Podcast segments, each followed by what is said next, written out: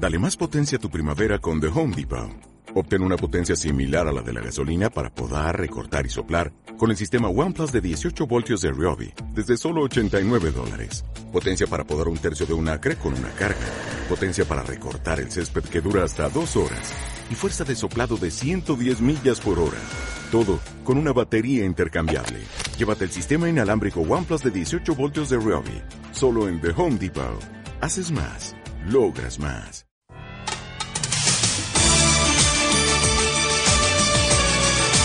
Voces de Compostela con Alberto González.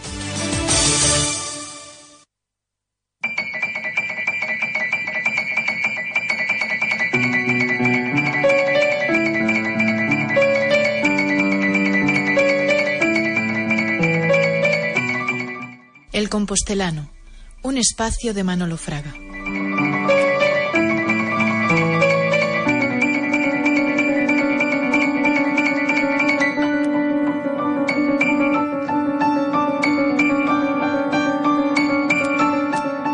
Abrimos la ventana desde Voces de Compostela para recibir a Manolo Fraga y su sección El Compostelano. Hola Manolo, buenos días. ¿Qué tal? Buenos días, Alberto. ¿Qué tenemos hoy? Bueno, pues aparte de las fiestas de la Ascensión, que ahí están, eh, el viernes, el día 11, eh, se va a celebrar en Santiago un encuentro muy interesante de arquitectas. Una veintena de arquitectas eh, van a reflexionar a lo largo de la jornada sobre su actividad profesional y sobre la visibilización femenina en el mundo de la arquitectura. Y para ello nos acompaña hoy una arquitecta que lleva viviendo en Santiago 10 años. 10 años. ¿Cómo una década. Bien, una, década. para saber lógicamente cómo es esta ciudad, creo que tiempo suficiente, ¿no?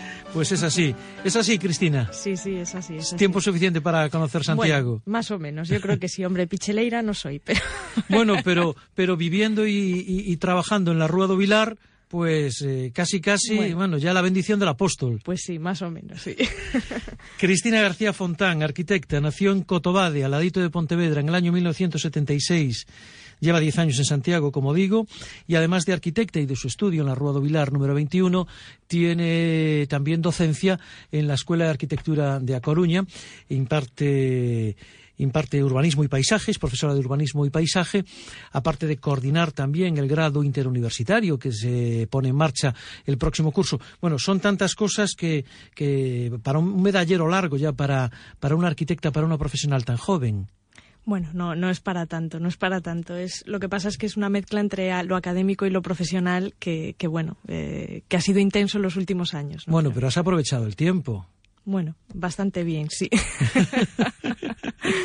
bueno, tanto es así que tiene un hijo de tiene un hijo de tres años eh, que también mm, difícil, me imagino, la conciliación y además creo que estás casada con un arquitecto, o sea que, trabaja en la administración, con lo cual son muchas cosas, eh, clases en Coruña, el estudio en la Rúa do Vilar, el crío. Bueno, pues sí toca dormir menos horas de las de las ocho requeridas, pero bueno, eh, pero bueno, se puede, se puede llevar, aunque es complicado. ¿eh? Lo de la conciliación desde desde que aparece el niño en escena es más complicado la parte profesional, ¿no? ¿Y cómo lo hacéis? Bueno, pues, pues turnándonos. bueno, afortunadamente el padre tiene, tiene horario de, de funcionario y, tiene las tardes libres y yo tengo muchísimas clases por la tarde, ¿no? Con lo cual, bueno, pues el niño va a la guardería, eh, bueno, pues... Pues aún menos mal para poder compaginar. Pues sí, sí. La verdad que bueno, lo, lo llevamos bastante bien, pero, pero es, es complicado. Y por si fuera poco, la profesora García Fontán es premio extraordinario de fin de carrera. Bueno, eso sí, pues ya hace, hace ya unos años. ya, pero ¿eso cómo se consigue en una carrera eh, tradicionalmente difícil y que se le suele atascar a un buen número de estudiantes? Bueno, yo creo que la clave de, de digamos, de, de, que de poder desarrollar una carrera con, con, éxito es, es, en primer lugar, tener entusiasmo y que te guste, ¿no? Y si te enganchas bien en la carrera desde, desde el principio, pues digamos, hay que dedicarle muchísimo tiempo, pero digamos que, que, se obtienen los frutos más fácilmente. ¿no? ¿Y por qué estudiaste arquitectura? ¿Qué te ilusionaba? ¿Qué te gustaba? ¿Qué, qué te seducía? Bueno, desde siempre yo pues, eh, pues acompañaba a mi abuelo y a mi padre a las obras, ¿no? Ellos eran canteros y tenía muy claro que me gustaba mucho la, la parte de la obra, pero no tenía tampoco ningún referente en arquitectura inicialmente me, anoté, digamos, en, ingeniería de caminos, pero no entré y mi segunda opción era, era arquitectura y ahí me, quedé encantada y la verdad es que no me arrepiento para nada, ¿no? ¿Y a curso por año? Pues, eh, pues sí, sí. Hay muchas arquitectas, eh, muchas estudiantes. ¿Cómo está la estadística ahora mismo en la, en la, escuela? Bueno, pues no tengo el dato preciso, ¿no? El porcentaje preciso, pero sí que yo sé que el año pasado estábamos en torno a un 56% de mujeres con respecto a hombres. Digamos que en la escuela hay un, bueno, pues es, es eh, un poquito mayor el porcentaje de mujeres que de, que de hombres, ¿no? Algo que es bastante eh, bueno, poco habitual ¿no? en, las carreras más, más técnicas, pero que, es un índice bueno desde el punto de vista de, bueno, de la perspectiva de género. Sin duda, un 56%. Eh, creo que era, es el, el año pasado. Sí, este aproximadamente. exactamente. es una referencia, una orientación. Ya lo creo, pensando que en informática solamente hay un 11-12. Sí, no en arquitectura realmente hay un ya desde que yo empecé a estudiar la carrera, que fueron hace más de 20 años, hay hay un alto índice de, mujeres, ¿no? Bueno, preguntarle a una arquitecta premio extraordinario fin de carrera si es difícil, quizá no tiene sentido.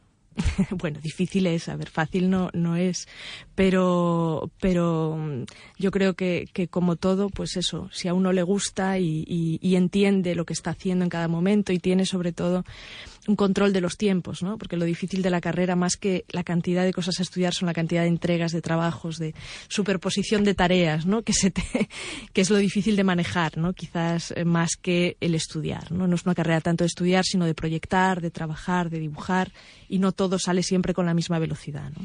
Desde tu perspectiva docente, en este momento, lo acabas de decir, la superposición, la acumulación de tareas, gestionar los tiempos es lo complicado. Y con respecto a los contenidos, ¿qué es lo que se les atasca o qué es lo más complicado para los estudiantes? Hombre, la, carrera de arquitectura en España es una carrera eh, que tiene una carga técnica muy, muy importante, ¿no? Desde el punto de vista del cálculo estructural y la construcción.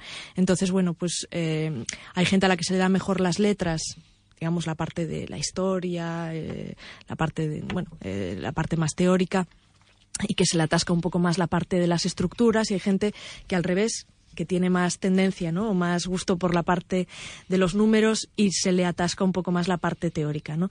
Pero mm, digamos que quizás, bueno, pues es, complejo la parte del cálculo estructural, etcétera, ¿no? Todo esto. ¿Pontevedra o Santiago? ¿Santiago o Pontevedra?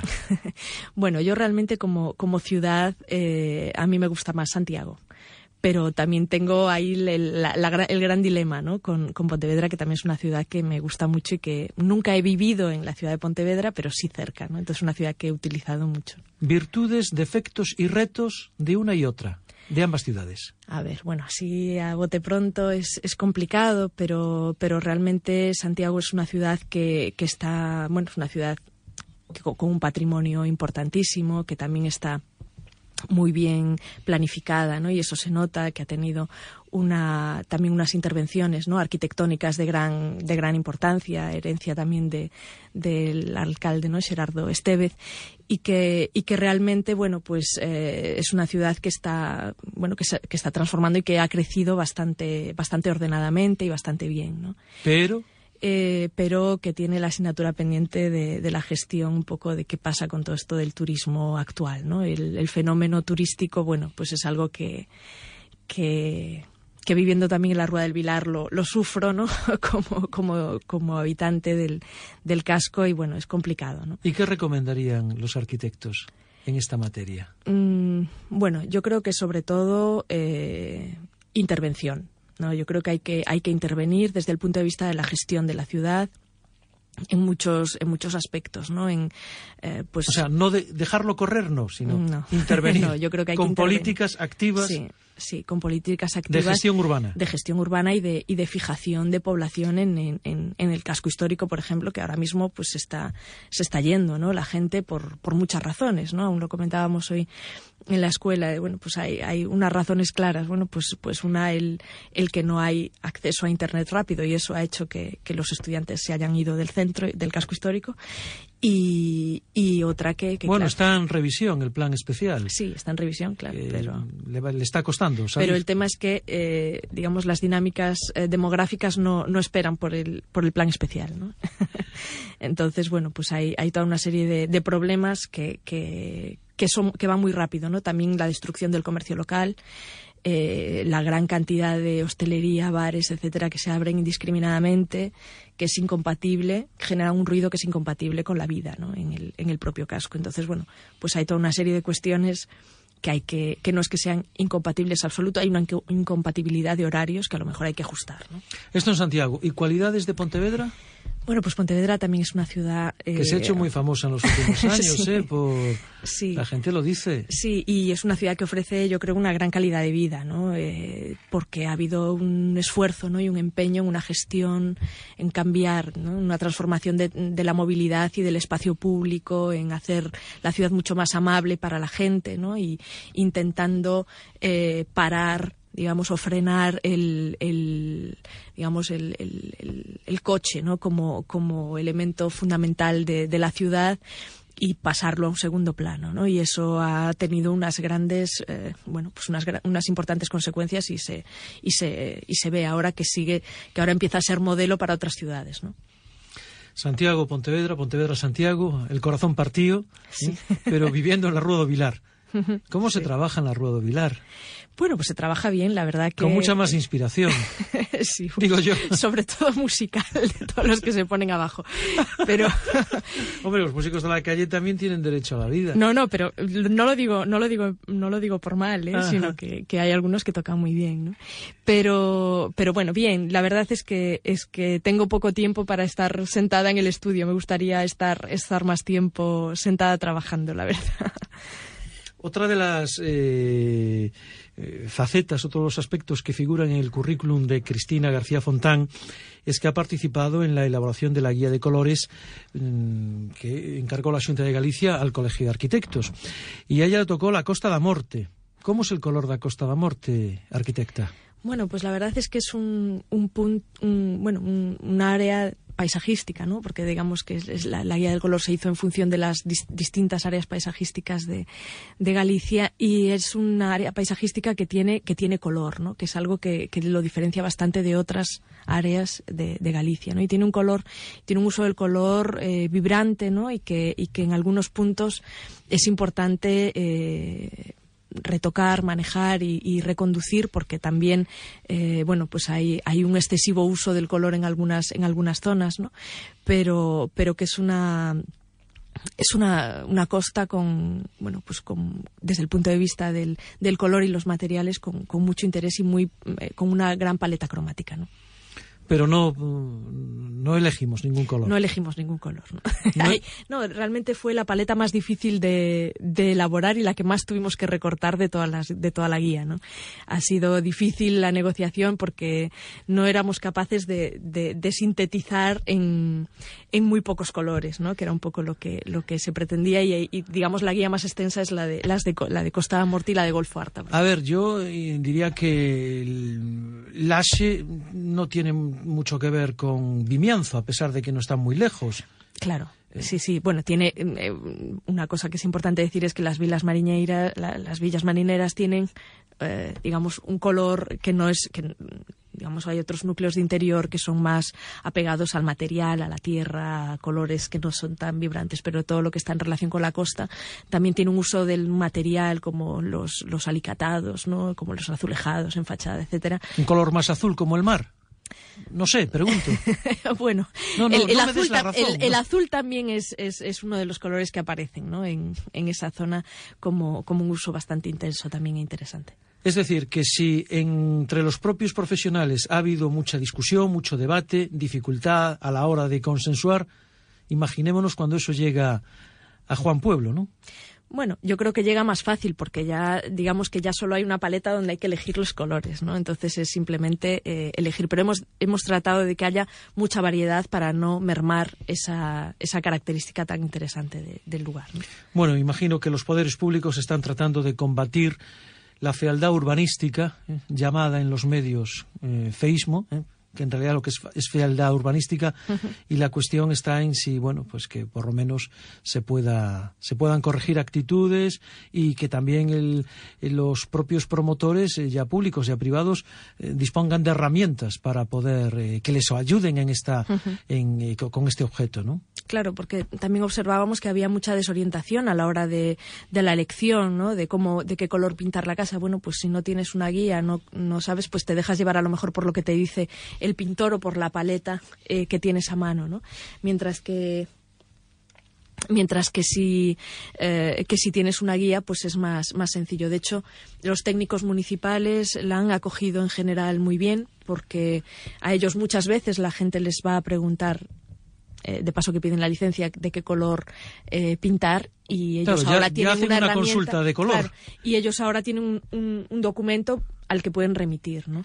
Entonces yo creo que más que, una guía cerrada, ¿no? Es una, es una orientación y porque de momento no es algo normativo tampoco, o sea que es, una, es algo orientativo, pero que ya puede, bueno, pues eh, puede empezar a utilizarse Pantone 318, 319, 320, por ahí anda la cosa. por utilizar un símil con, el, con el diseño gráfico. Bueno, estamos en conversación con Cristina García Fontán, arquitecta santiaguesa, porque vive y trabaja en la Rua pero en movilidad. La movilidad es otra de las cuestiones. En movilidad digo porque, como hemos eh, dicho al principio, trabaja en la Escuela de, de A Coruña, en la Escuela Politécnica Superior, como docente, como profesora de urbanismo y paisaje. Digo, la movilidad es otro de los grandes retos, desafíos de la profesión.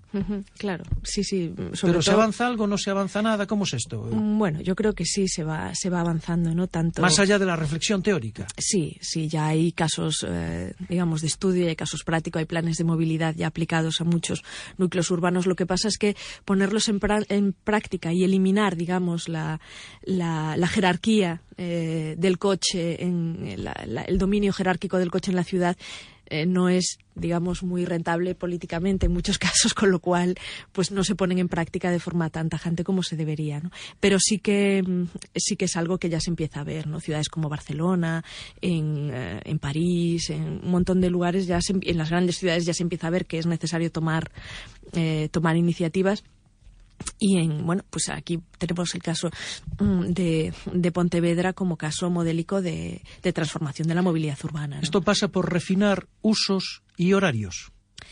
No, no tanto eso, eh, mm, sino el, digamos, dar al coche el espacio que se, que se merece y que necesita y priorizar el peatón. Me parece recordar, por poner un ejemplo ya de Santiago, que hace unos años hizo el experimento de convertir Virse de Cerca en doble sentido de circulación, creo que durante las noches nada más. Por eso decía lo de usos y horarios. Pero estas son también opciones. Bueno, son opciones. Bueno, una opción de usos y horarios, por ejemplo, es el uso que de la zona peatonal del casco histórico que se, que se utiliza, digamos, solo se puede entrar con el coche a, unos, a, unas horas determinadas. ese es el más evidente. Claro. Eso es, sí. Pero, pero no solo eso, sino que hay secciones viarias excesivamente generosas con el coche y, eh, y, muy limitadas para el peatón. Digamos, las aceras del ensanche no dan para que haya acera, aparcamiento, paso de coche, otro aparcamiento al otro lado y otra acera. Bueno, pues habrá que priorizar, eh, pues habrá que quitar aparcamiento de superficie. No digamos que bueno hace hace poco hablaba eh, ese, es el ese es el tema que entramos en, claro. claro entramos en, el jardín controvertido. Bueno pero a nadie lo comentaba el otro día también una arquitecta, ¿no? Decía, a nadie le parecería bien que alguien pusiese una tienda de campaña y se quedase a dormir en, en la calle, ¿no? Nadie le parece bien que haya gente acampando en la calle, pero los coches están día y noche aparcados, ocupando un espacio público y a nadie nos parece mal, ¿no? Entonces hay que empezar a pensar si hay una cosa que ocupa eh, 5 por 2, 10 metros cuadrados de espacio público y que tiene que estar ahí parado día y noche. Entonces, bueno, pues esa es la reflexión, ¿no?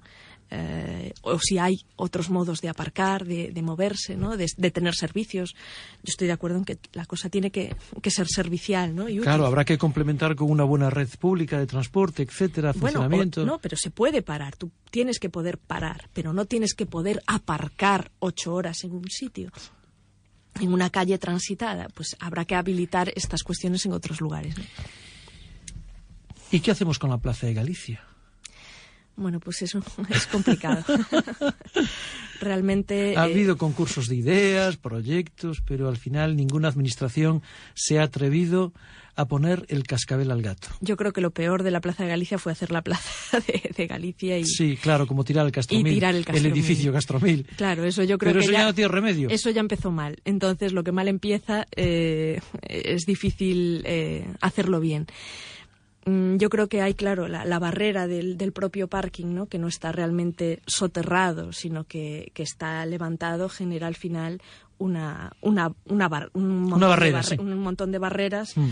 Que hacen que no funcione como una, como una plaza. El poner ahí el juego de niños, bueno, ese, parque infantil tampoco es la solución, lleno de, de humo de, de, los coches. Bueno, yo creo que hay que replantearse la plaza, pero de forma integral, ¿no? Y hay varios, bueno, había habido un concurso. sí, un concurso de ideas hubo hace unos años, pero bueno, al final se, quedó, se quedó ahí. Porque yo creo que eso tiene un coste importante, ¿no? Eh, sí, básicamente electoral. Sí. Eh, bueno, no tanto electoral, pero sino un coste de dinero también. No sé cómo está el tema de las concesiones. Ah, bueno, un coste económico. Bueno, pero alguna administración lo puede abordar en su primer año de mandato, por decir algo. Bueno, eso sí. Cristina, estamos terminando ya. Muchísimas gracias por acompañarnos, pero mm, no te vayas sin contarnos algo de que podemos esperar, porque además es entrada libre el próximo viernes en el Centro de Estudios Avanzados, aquí en la finca, en la finca Vista Alegre en la finca Simeón, eh, en el Centro de Estudios Avanzados, va a haber esta reunión desde las 10 de la mañana y hasta las 7 de la tarde, tres mesas eh, para reflexionar sobre la arquitectura. Eh, con el protagonismo de las propias arquitectas, una veintena de arquitectas.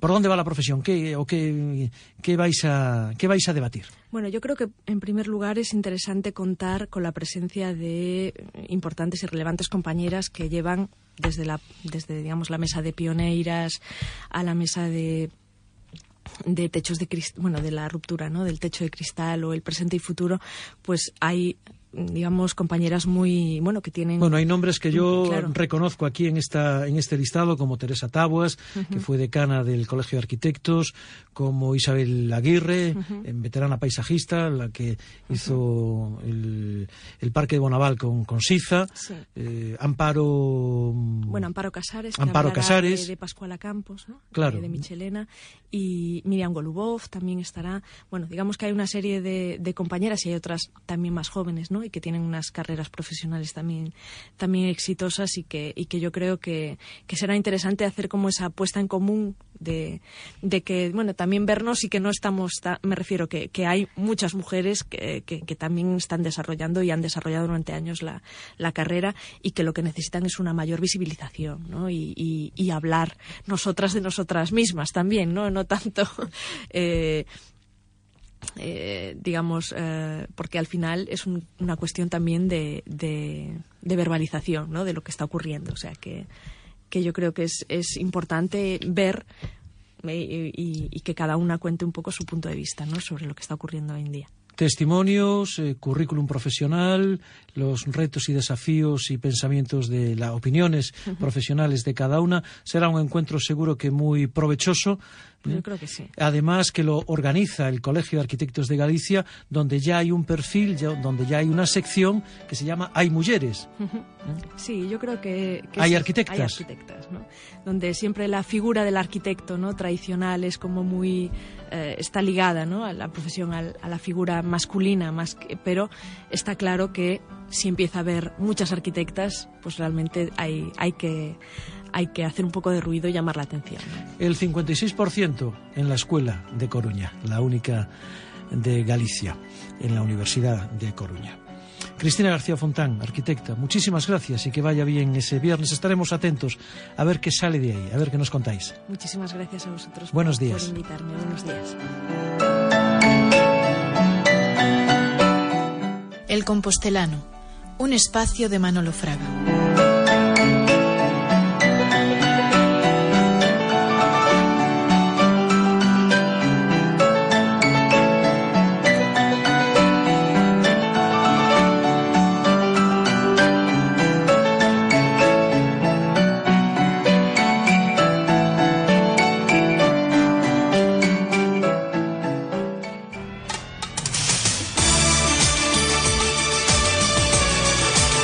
Voces de Compostela con Alberto González.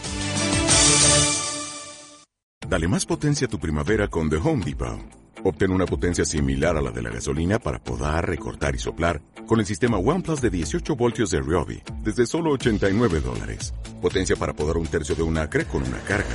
Potencia para recortar el césped que dura hasta dos horas. Y fuerza de soplado de 110 millas por hora. Todo con una batería intercambiable. Llévate el sistema inalámbrico OnePlus de 18 voltios de Ryobi. Solo en The Home Depot. Haces más. Logras más.